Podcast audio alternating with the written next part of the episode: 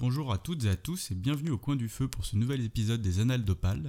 Moi c'est Cook et aujourd'hui on va parler d'une autrice que j'aime beaucoup puisqu'il s'agit de Justine Yogret. J'ai déjà parlé de trois de ses romans précédemment, donc euh, les deux récits qui prenaient comme personnage principal euh, Chien du Home, enfin Chien pardon, donc Chien du Home c'est un des, un des romans, ainsi que le roman Bordred, donc qui parle de, la matière de Bretagne, de la légende arthurienne et qui prenait le, point de vue euh, du personnage de Mordred, qui est un petit peu ambivalent. Je vous renvoie aux épisodes pour, pour en savoir plus sur, sur ces livres.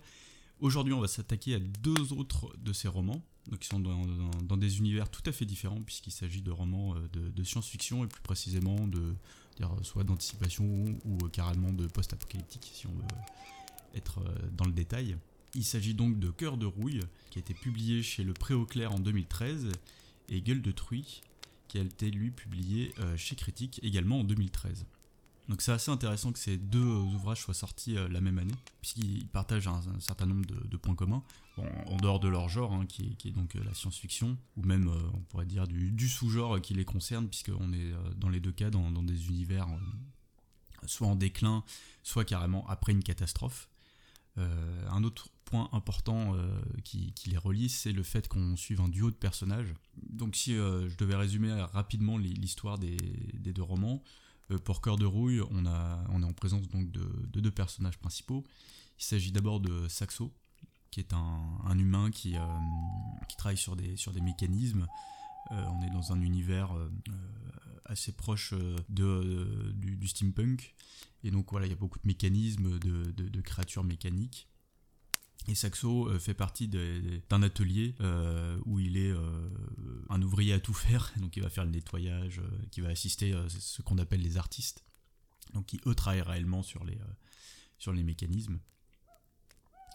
Il va faire la rencontre très rapidement dans le, dans le récit de Dresde, qui est une, une golem, qu'on peut un peu assimiler à, un cyborg par exemple. Euh, en tout cas, c'est une créature euh, donc non naturelle qui a été construite par l'homme, euh, qui a ses propres, ses propres pensées, sa propre logique.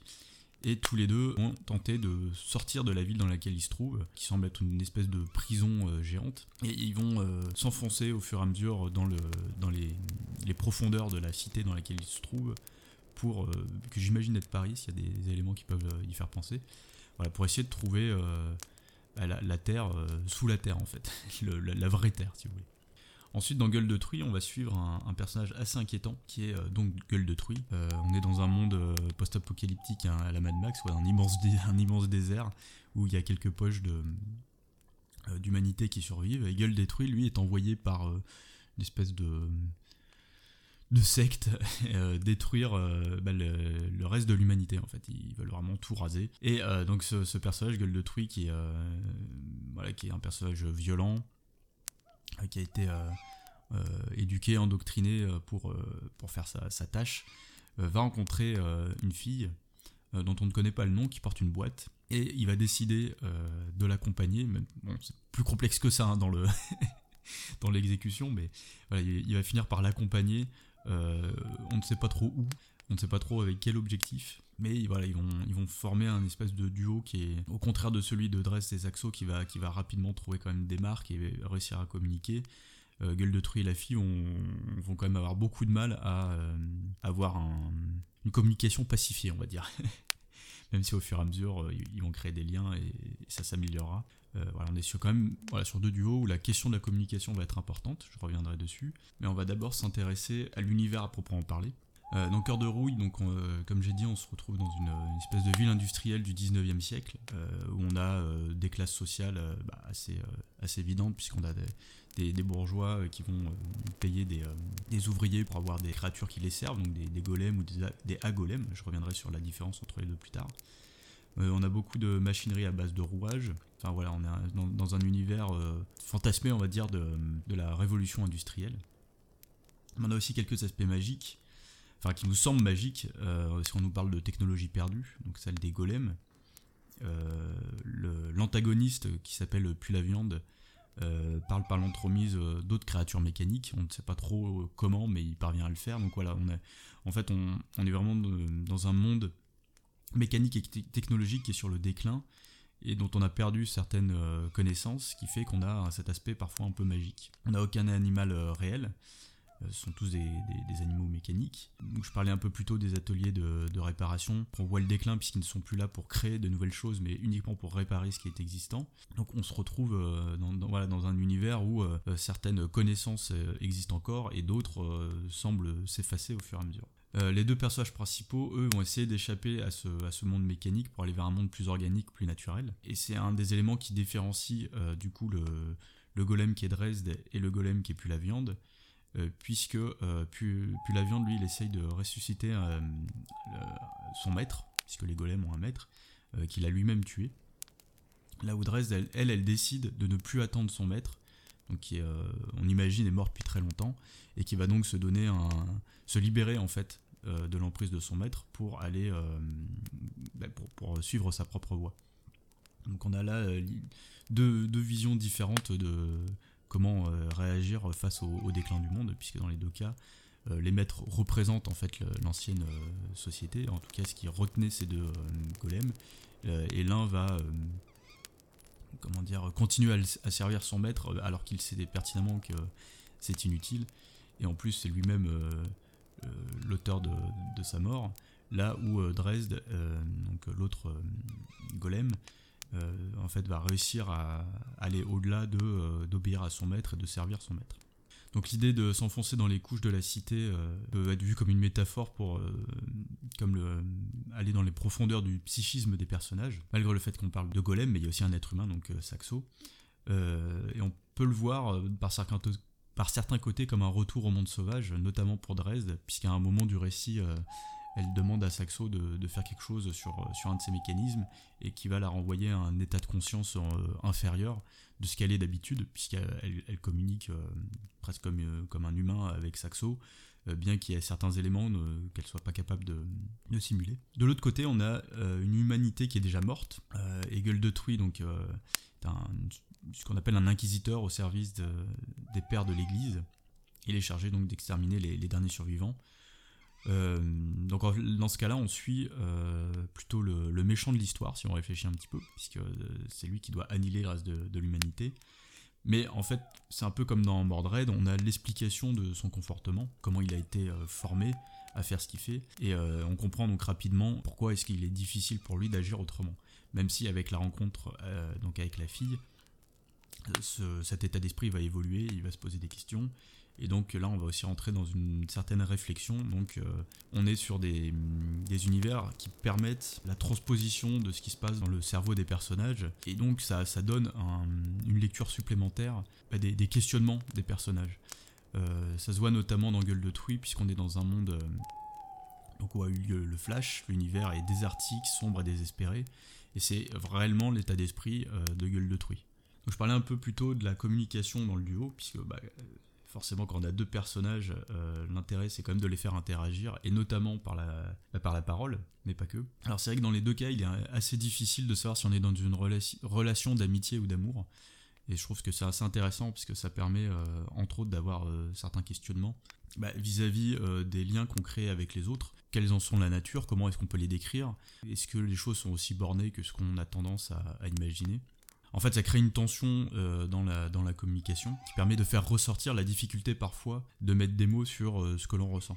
Et c'est d'autant plus difficile avec les personnages euh, qui, nous sont présentés, puisque Dresde, en tant que golem, n'a pas réellement de, sentiments. Elle, a, une logique presque humaine, mais dénuée de, des émotions qui, bah, qui nous font prendre certaines décisions, qui nous font peser certains choix d'une certaine manière.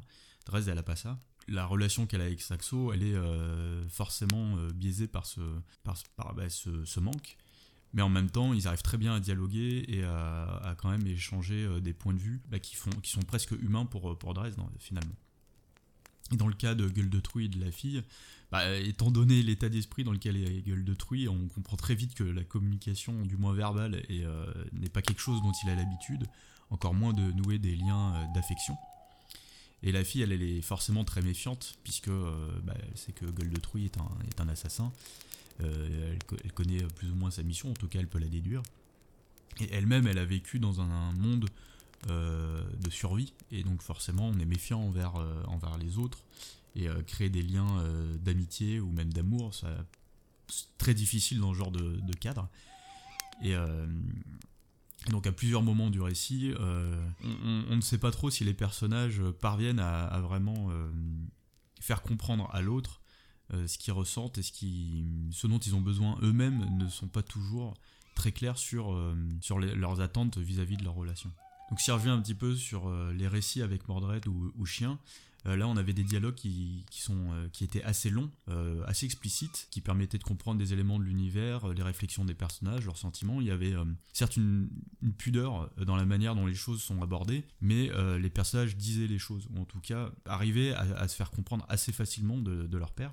Alors qu'ici, on a des dialogues qui sont beaucoup plus restreints, euh, qui, bah, comme je disais, accentuent la, tension du récit, puisque euh, dans Cœur de Rouille, en fait, on est sur une, course-poursuite constante, puisque puis la viande va essayer d'arrêter euh, les deux personnages principaux. D'ailleurs, sur un personnage principal, on pourrait plutôt dire sur les, deux, les deux héros, si on le voit comme l'antagoniste. Et en fait, la course-poursuite va être ponctuée de conversations qui servent surtout à opposer la vision de chaque protagoniste sur euh, le monde mourant euh, dans lequel ils évoluent. Là où dans, Chien ou Mordred, on pouvait un peu plus se permettre de philosopher par.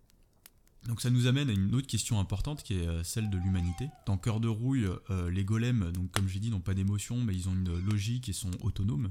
Ils ont, en fait, ils fonctionnent avec une, perle qu'ils ont dans la, dans la, bouche, en fait, qui est une sorte de pile, hein, tout simplement. Mais ça leur donne une autonomie gigantesque. On imagine que Dresde a euh, vécu euh, plusieurs siècles. Donc on a, ces golems euh, qui peuvent représenter une forme d'humanité, je reviendrai là-dessus. Et de l'autre, on a les humains, bah, qui eux sont la personnification de l'humanité évidemment. même si le, seul humain qu'on suit tout le long du récit, c'est Saxo, qui est un élément de l'humanité. Et ce que voit des autres humains est assez...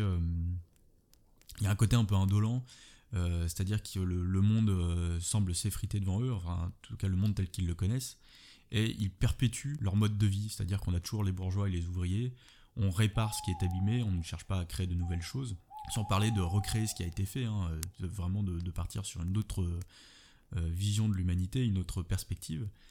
Et donc on a cette impression d'humanité assez figée, contrairement au, du coup aux golems représentés par Dresde, qui vont de l'avant et qui cherchent à aller euh, au-delà de ce qu'ils connaissent. Et entre les deux, on a aussi les agolems, euh, qui sont des qu'on peut ouais, euh, qu'on peut voir comme des robots réellement, hein, puisqu'ils sont là uniquement pour servir les humains, ils n'ont aucune euh, euh, autonomie, indépendance. Eux, ils représentent vraiment le, niveau zéro, et ils sont opposés en fait aux golems sur, le, sur ce principe-là, tout simplement. Ça nous fait poser pas mal de questions.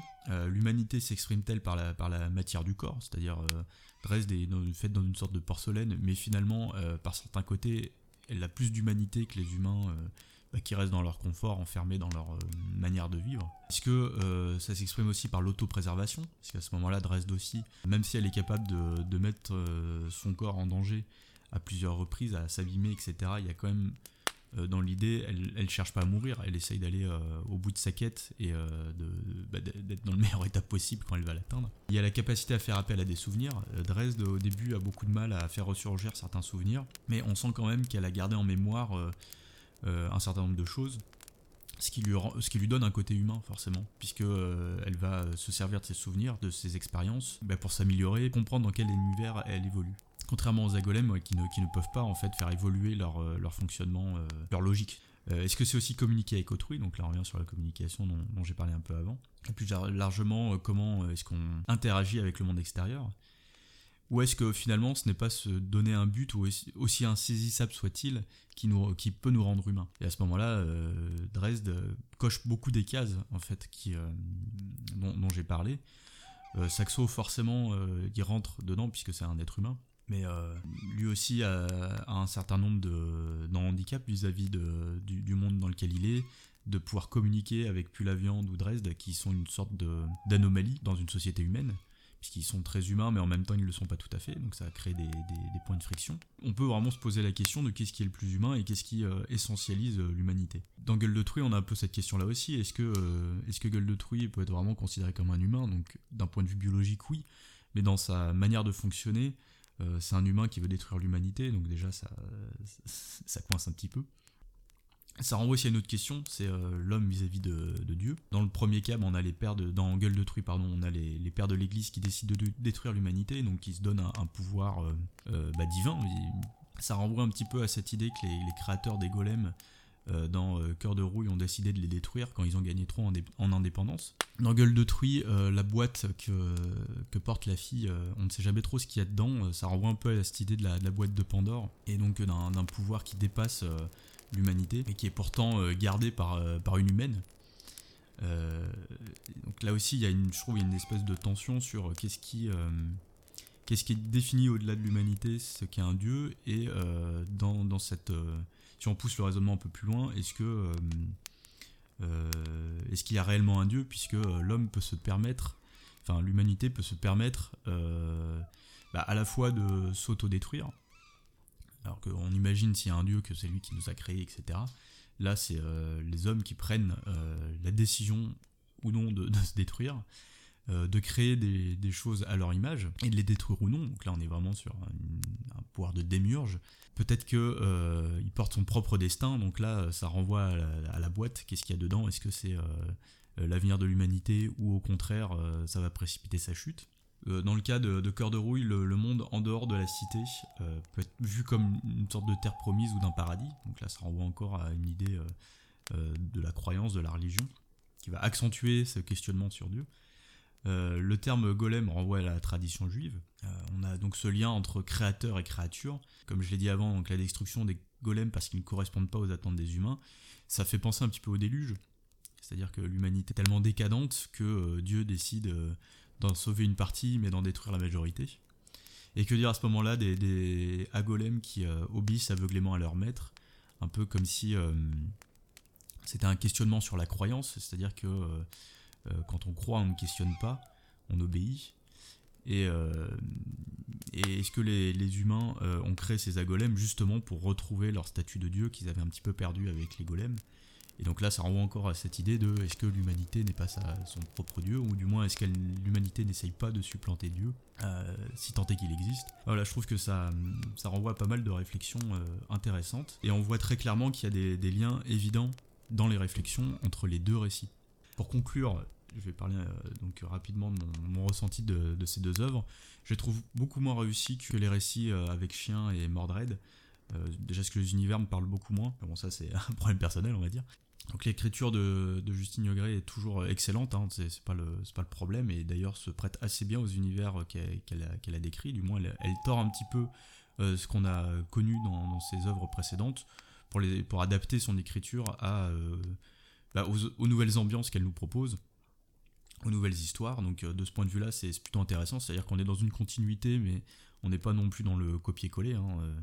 Euh, on n'a pas ce, cette idée de, vieux français imaginé, on va dire. Là, on est sur euh, d'autres types de registres. c'est des exercices qui sont un peu difficiles, notamment pour Gueule de Truie, où on a des personnages qui, qui sont dans un univers où, on ne parle plus, en fait. La communication est rompue entre les, entre les êtres. Et donc euh, les dialogues ont quelque chose d'assez sec, assez aride. Donc là encore, ça renvoie au décor dans lequel se trouvent les personnages. Donc c'est plutôt, plutôt bien vu et ça marche très bien. Mais euh, je, je sais pas, ça m'a moins pris euh, au trip malgré bah voilà, les, pistes intéressantes de réflexion que, sur lesquelles ça nous entraîne.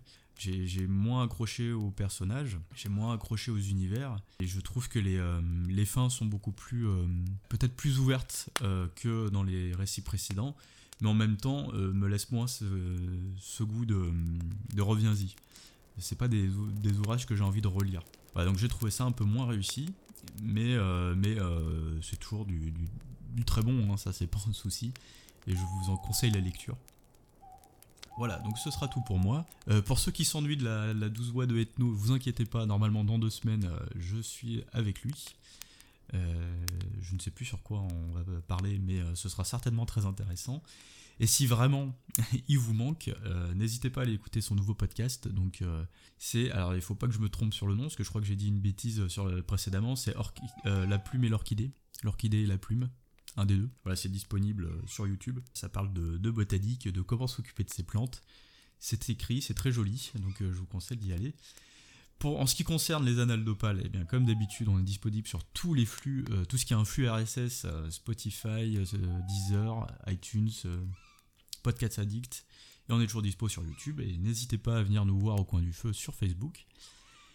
Et il ne me reste plus qu'à vous souhaiter bonne lecture.